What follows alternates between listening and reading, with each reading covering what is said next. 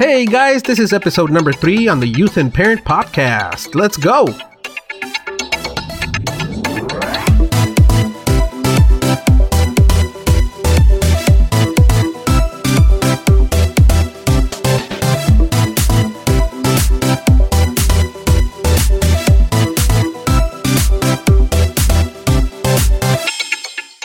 Man, oh man, have you been lied to? What? What's going on? They told you not to cry, didn't they? They also told you to stop getting so mad, didn't they? Did they tell you to quit whining? If you can't handle it, just leave? or maybe they told you to shut up and take it like a man. Well, allow me to give you the best thing you have ever heard about your feelings. You have permission to feel. You also have permission to get mad to be sad, to cry, to fall in love, to hate, to scream of happiness. And best of all, you have permission to dream. I'm so excited. Let's do this. Let me make a promise. I will close all of my episodes on this podcast telling you that you are a beautiful human being and that we love you. Man, oh man, I love saying this at the end of all my youth classes. You never know who's hurting from lack of self confidence or someone who has been body shamed. You also never know who is so desperate to hear that they are loved. So I never waste the opportunity to end my class with this phrase. In case you haven't heard my previous two episodes, I have already started ending my episodes this way, so expect it from here on out. Okay, okay, okay. So let's talk about you. I want you to close your eyes, and if if you can, and I want you to dig deep down to see if you can remember who you truly are, not the fake person that you try to be every day, but who you really are. Try to remember that person that used to be scared of the dark, or remember that person who gets mad when something doesn't go your way. Now, if it was easy for you to find yourself, then you're the person that this is really going to help. If the rest of you need more time, chances are you have really moved on and left all that baggage behind you. Unless you are really suppressing your feelings, then you are pro at this by now. But in order to move forward, let's see what we have here for those of you who already found yourselves. You can also open your eyes now. How much do you truly feel? Do you normally act out what you feel? Or have you learned to hide it? Have you learned to hide that person that you truly are? Did your family bully you into doing so? I mean, did they tell you to be strong and never show any tears? Or did you man up in order to get respect? Let me tell you, if you had to suppress any of your feelings because of outside influences, chances are you might be miserable. You probably feel lonely, feel like uh, life is not fair, you feel like nobody understands you. I get it. But you see, these feelings are there because you never really learned to give yourself permission to feel. And here's the amazing thing about allowing yourself to feel. Once you give yourself permission to feel, any feelings, you will have the opportunity to control it. Because once you welcome in your feelings, you start learning from them. On this episode, I will give you some amazing tools to help you control your feelings, but you have to give your first leap of faith by allowing yourself to feel.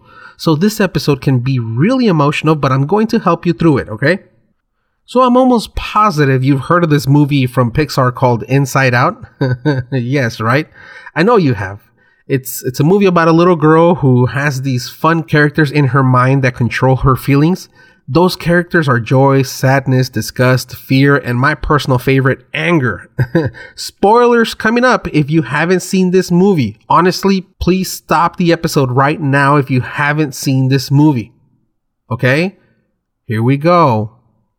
This movie teaches you on how the only way to really function correctly is by combining our emotions together. That is truly the magic of feeling complete. You can't be happy all the time. I have seen this movie so many times and I'm just tearing up just by thinking of it. But the reason why I'm bringing this movie up is because you truly can't live an emotional, successful life without giving all of your feelings permission to exist. Yes, you will make mistakes, but you must own up to them. If you don't, your mistakes will take you on a path of even larger mistakes that have ugly consequences. On the previous episode, we talked about the emotional intelligence and how important it is. Well, on this episode, let me talk about two feelings that are very important and fundamental sadness and anger. Okay? So let's start with sadness. Let's go back when you were five years old. When you were that young and it was time to go to school, if you ever cried wanting to stay home, what would your parents do?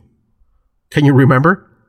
You might have gotten hugs and kisses, but for the majority of us, we got yelled at. we were told, you're going and that's final. so from an early age, you kind of had this bad vibe about getting ready for school. Did you ever shake it off? Do you still wake up today hating the fact that school is the reason you have to wake up? Parents still wake you up early on weekends to clean the house? Ah! Seems like you can't get a break.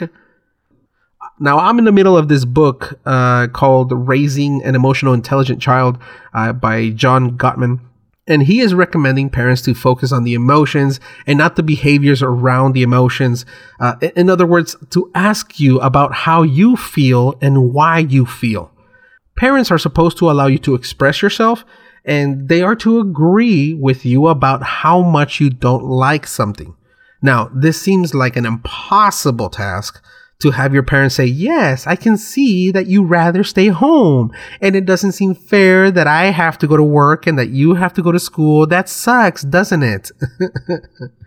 now, the book goes on and encourages parents to offer you some sort of uh, incentive to get ready so that you look forward to the weekend.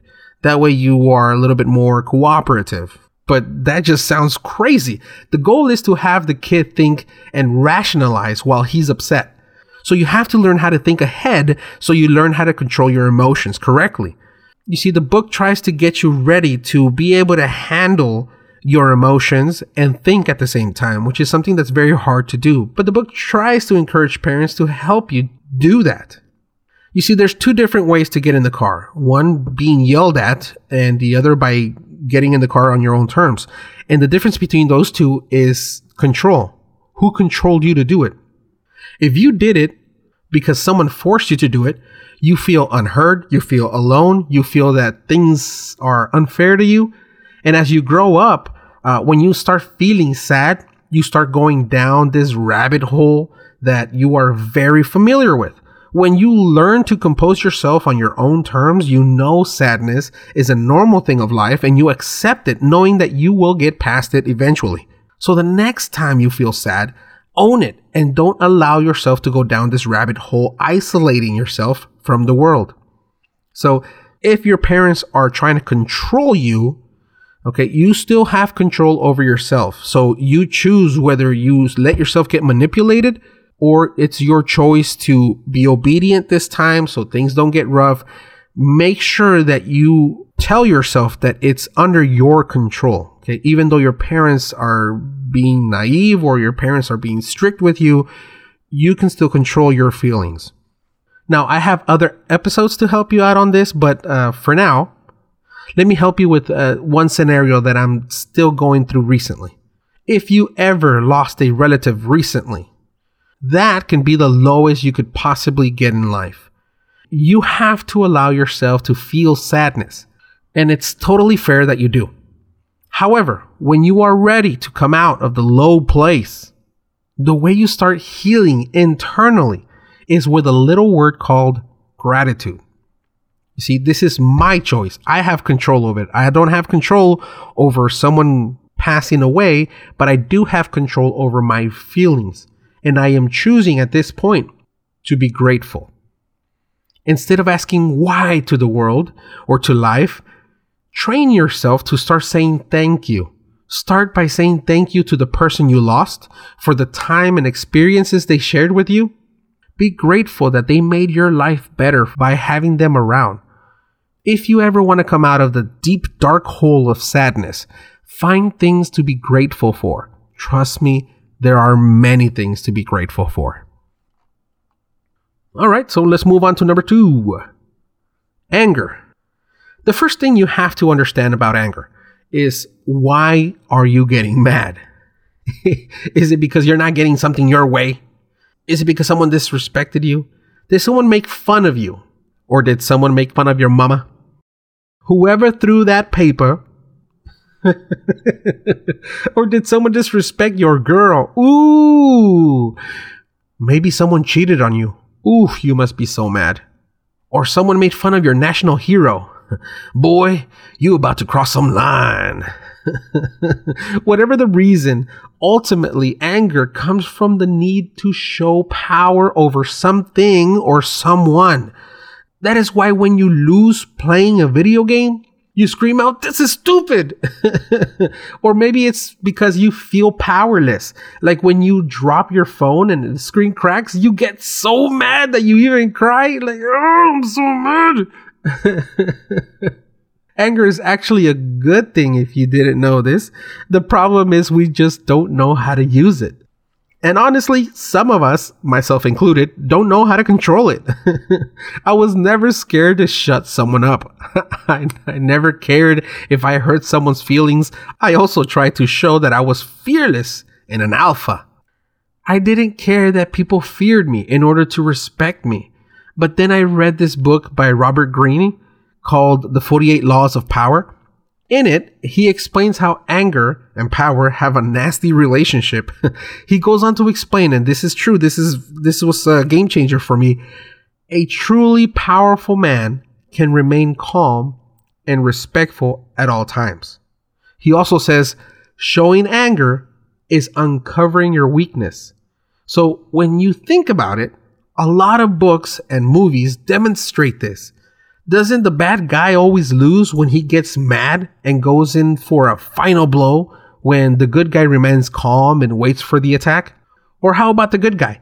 Uh, doesn't he always lose when he attacks out of anger? Storytellers have been telling us this for a long time. Think of any manga episode you've ever seen or any other cartoon for that matter. Think of your favorite book novel, whatever it is, Lord of the Rings or Harry Potter. When you act in anger, you normally get in trouble. Anger is used to give you a boost you need to complete a difficult task. Like many rappers say, thank you to all the haters because they were the boost of energy they needed to get through. You can use anger to do something you wouldn't be able to do while being sad or relaxed that can be getting the boost of confidence to get behind the wheel and merge into a freeway. Or you can get angry at not having enough money, so you apply for a job. If you are going to get mad, look at what is the best positive way to demonstrate power instead of risking getting knocked down with embarrassment. Like my first time when I went snowboarding, I didn't know what the heck I was doing, and I got mad so many times because I kept falling on my gluteus maximus so what I did was I, I, started smacking the snow and I'm like, I'm gonna get this. So I got really mad and it gave me the boost to do it because any of you who have ever snowboarded know that the more you fall, the more tired you get. So I was getting really tired. I got to the point that I, I needed to that little extra boost and I got mad and I started getting the hang of it. But I used it to learn how to snowboard. I could have just taken off the snowboard off my feet and just decided to, I'm gonna, just going to walk down. But no, I used it for something good. I didn't want to get in trouble. Now, having said that, let's think about something really quick. Have you ever gotten in trouble for love? Like sneaking out of your parents' house to go see your boyfriend or your girlfriend? Or come back late because you were having a good time with the person that you love? Well, I can understand getting in trouble for someone you love would be worth it, but getting in trouble for someone that you hate is that worth it? well, you see, now you have something on your personal record in case you did punch someone in the face because they stepped on your shoes and laughed about it. So not only did he step on your shoes, but now that you punched his face, you can't get a job and make money. So that guy wins twice. You see, you suffer for many years now uh, for that one act of violence because you got mad. So that's definitely not a positive way to use your anger. the best thing you can do uh, when you are upset is to walk away. That's, of course, if you still haven't learned how to control your anger. Because if you stick around looking at the person you want to punch in the face, you will visualize the attack many times. And every time you see yourself punching that guy in the face, it feels good and you just might do it. if you don't punch him in the face, you might punch the wall Or you might just go insane and start planning how to get revenge later on. Nobody taught you how to deal with your anger, so maybe some anger management lessons will help? But for now, let's just agree on one thing. People who can't control their anger end up being very lonely people. Anger becomes your identity, and people will stop loving you for who you truly are and start hating you for something you could have learned how to control. So, anger is just an expression of an emotion, it's not who you are. Don't let anger become your identity. You're better than this. We love you for who you are, not because sometimes you lose it. Yeah, those are mistakes, but let's work on that. what do you say? All right. So allow yourself to be angry, allow yourself to be sad, and then learn from it. Feel your blood boiling, feel your heart rate elevate, and notice your sweat.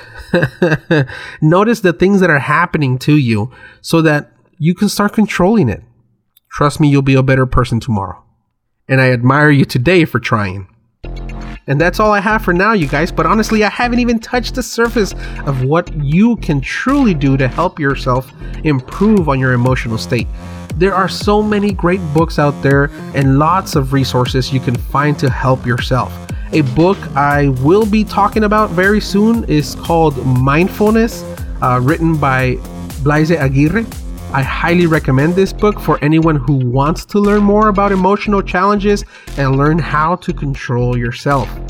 But for now, please subscribe to this podcast and follow me on Facebook or Instagram under the name Youth and Parent Podcast. It will mean so much to me. Thank you guys so much for your time. And one last thing are you listening? You should know you are a beautiful human being, and we love you. Take care, guys. I'm out.